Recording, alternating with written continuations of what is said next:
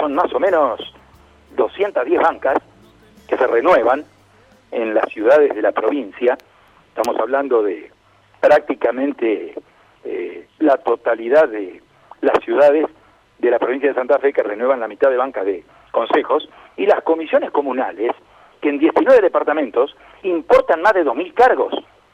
Hay 2.132 cargos comunales, tanto de presidentes como de miembros de comisiones comunales, revisiones de cuentas. Con lo cual adquiere relevancia esto de la elaboración de la boleta única, ¿no?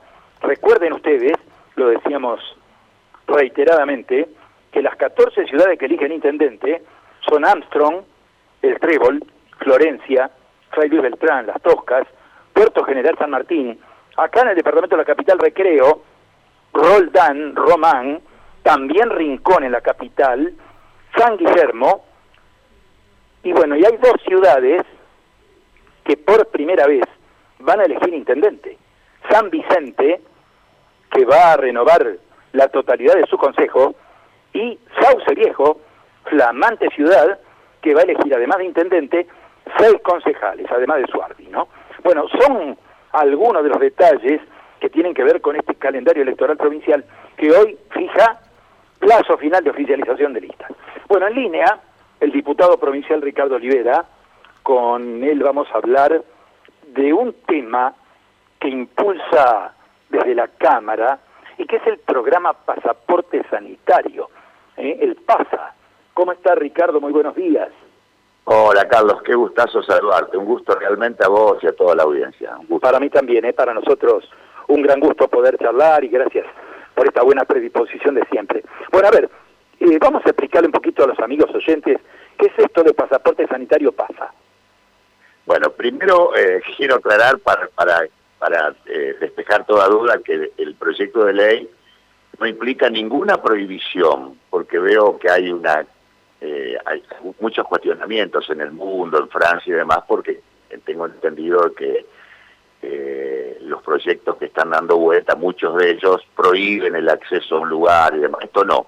Este proyecto se trata de, incentivos, de estímulos. La idea es eh, brindarle estímulos a aquellas eh, entidades del sector privado o pública que de pronto adhieren al proyecto de ley. Supongamos un restaurante que hoy tiene, por decir, voy a dar un ejemplo, ¿no es cierto? El restaurante tiene un aforo del, del 30%, si el restaurante decide eh, adherir al proyecto de ley, tiene la posibilidad de aumentar su aforo al 60, donde van a ingresar en ese local solamente personas vacunadas. Eh, además, se puede también dar algún beneficio en el horario y demás. Es decir, que no le estamos diciendo al restaurante que prohíbe la entrada. Le estamos diciendo, si usted adhiere al, a la ley, usted va a tener la posibilidad de ampliar, ¿no es cierto?, el uso de su capacidad en un porcentaje mayor, lo mismo en los espectáculos públicos, lo mismo en un cine, lo mismo en un teatro, en un pub, bueno, todos los, sectores que, que adhieran y que decidan hacer un control en el ingreso de las personas para que todos sean vacunados, eh, que para que ingresen solamente los vacunados, tiene la posibilidad de tener una mayor eh, capacidad de gente.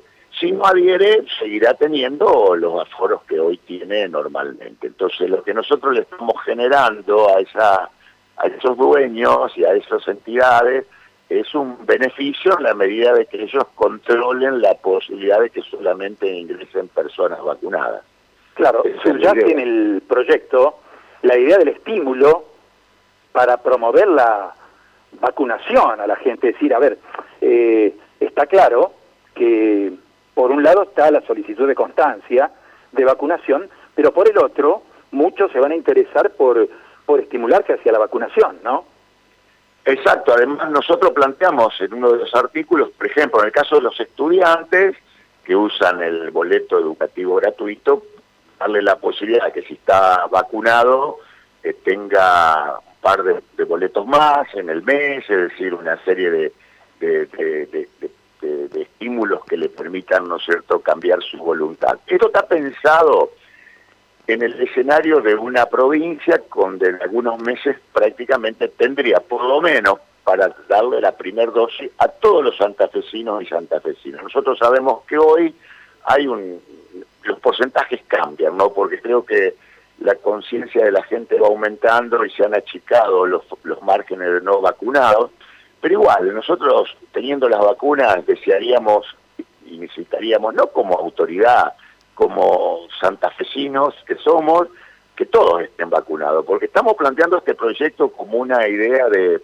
de una libertad responsable, ¿no? Porque alguien puede decir, bueno, yo soy libre, no, pero tratemos de que la libertad también contemple al que está al lado mío. Yo, yo soy docente, Carlos, y a mí me gustaría, por mi edad, que cuando ven, vuelva a la clase presencial a la facultad, mis 50, 60 alumnos que tengo en el aula estén todos vacunados. Y bueno, acá están los incentivos, entre otros, ¿no? Para que ellos estén vacunados. Y vos sabés que por ahí hay alguna resistencia, sobre todo en, en los jóvenes, lo veo por, amigos de mi hija, que, que, amigas que de pronto se resisten a la vacuna, pero bueno, creo que la concientización está dando efecto, lo que está haciendo el gobierno provincial lo está logrando, pero quisiéramos que el 100% que, que una vez que estén todas las vacunas eh, estén, eh, esté resuelto el tema, así que este es un poco el objetivo. Por eso yo siempre aclaro, acá no hay prohibiciones, hay estímulos.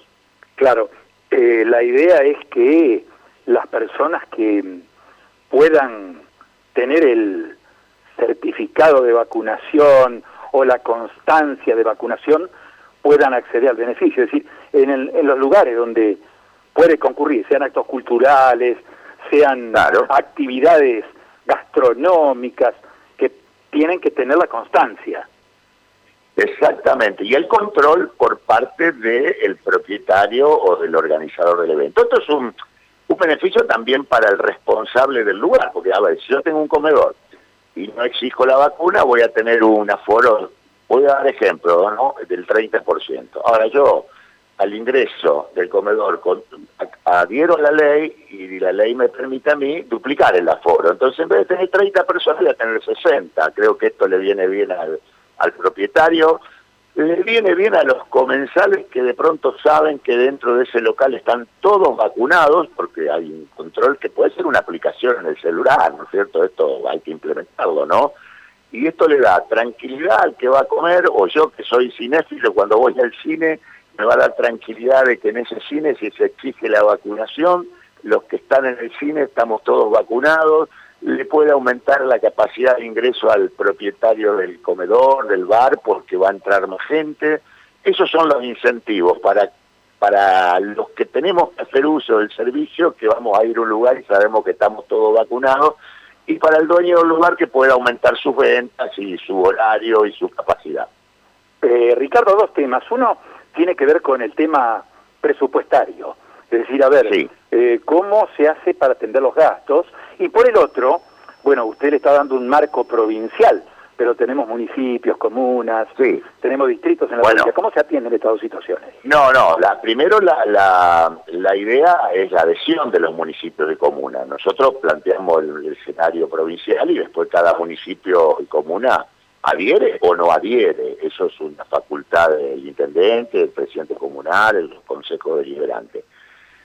Desde el punto de vista presupuestario, bueno, nosotros estimamos eh, que, eh, a ver, uno tiene un, presupuesto, supongamos, sobre la billetera Santa Fe o sobre eh, el boleto educativo gratuito. Este programa no representa más del 10 o el 15% del gasto que se está haciendo hoy en términos de boleto educativo y billetera Santa Fe. Yo creo que con un 10% más están cubiertos los incentivos. Obviamente hay que hacer un cálculo fino, pero esto lo, nos hemos planteado para adentro y, estimamos que, con un 10-15% más de presupuesto de esos incentivos que ya la provincia en términos generales ha puesto como la billetera, como el boleto educativo, eh, estamos convencidos de que, de que se resuelve. Si no es una cuestión presupuestaria mucho más alta,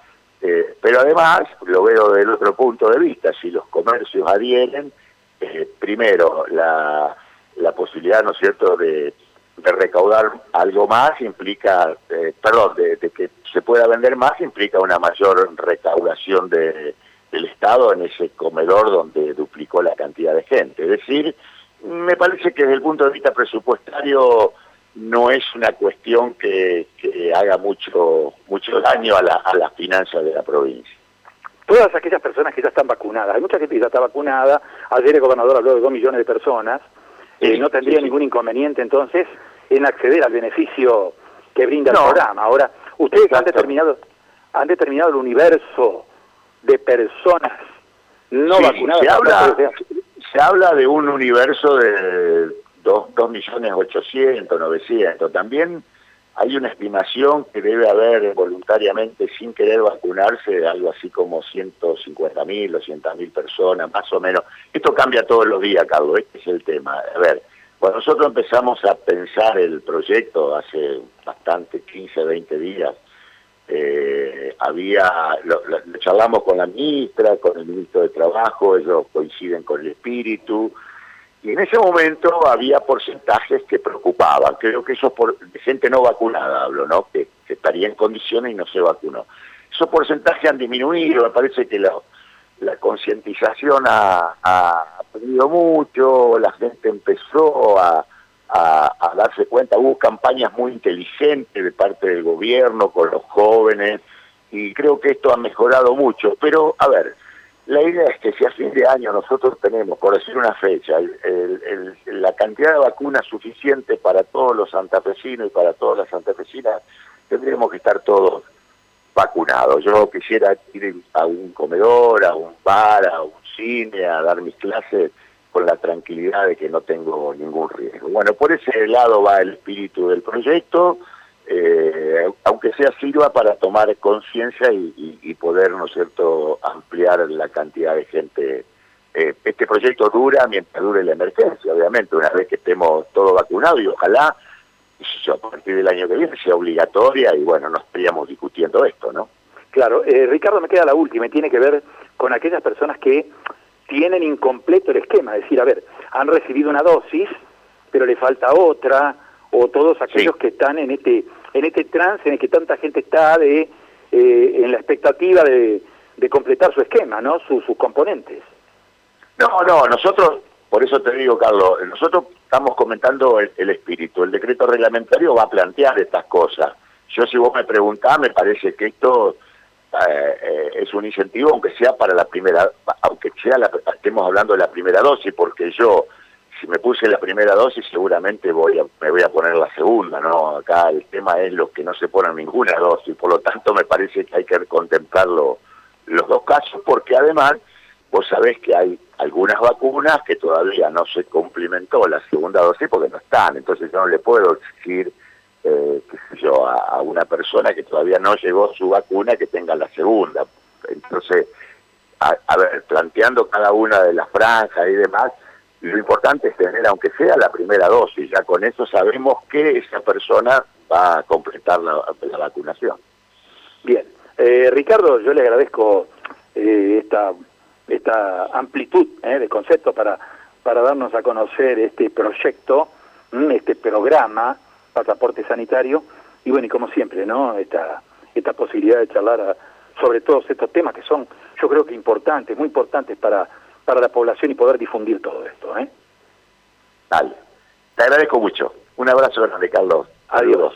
El diputado provincial Ricardo Olivera, ¿no? Conversando con nosotros sobre este programa, PASA, ¿eh? así denominado, es decir, pasaporte sanitario, que obviamente eh, impulsa para crear en el ámbito de la provincia eh, la idea de vacunar masivamente con beneficios para tanta gente, ¿no?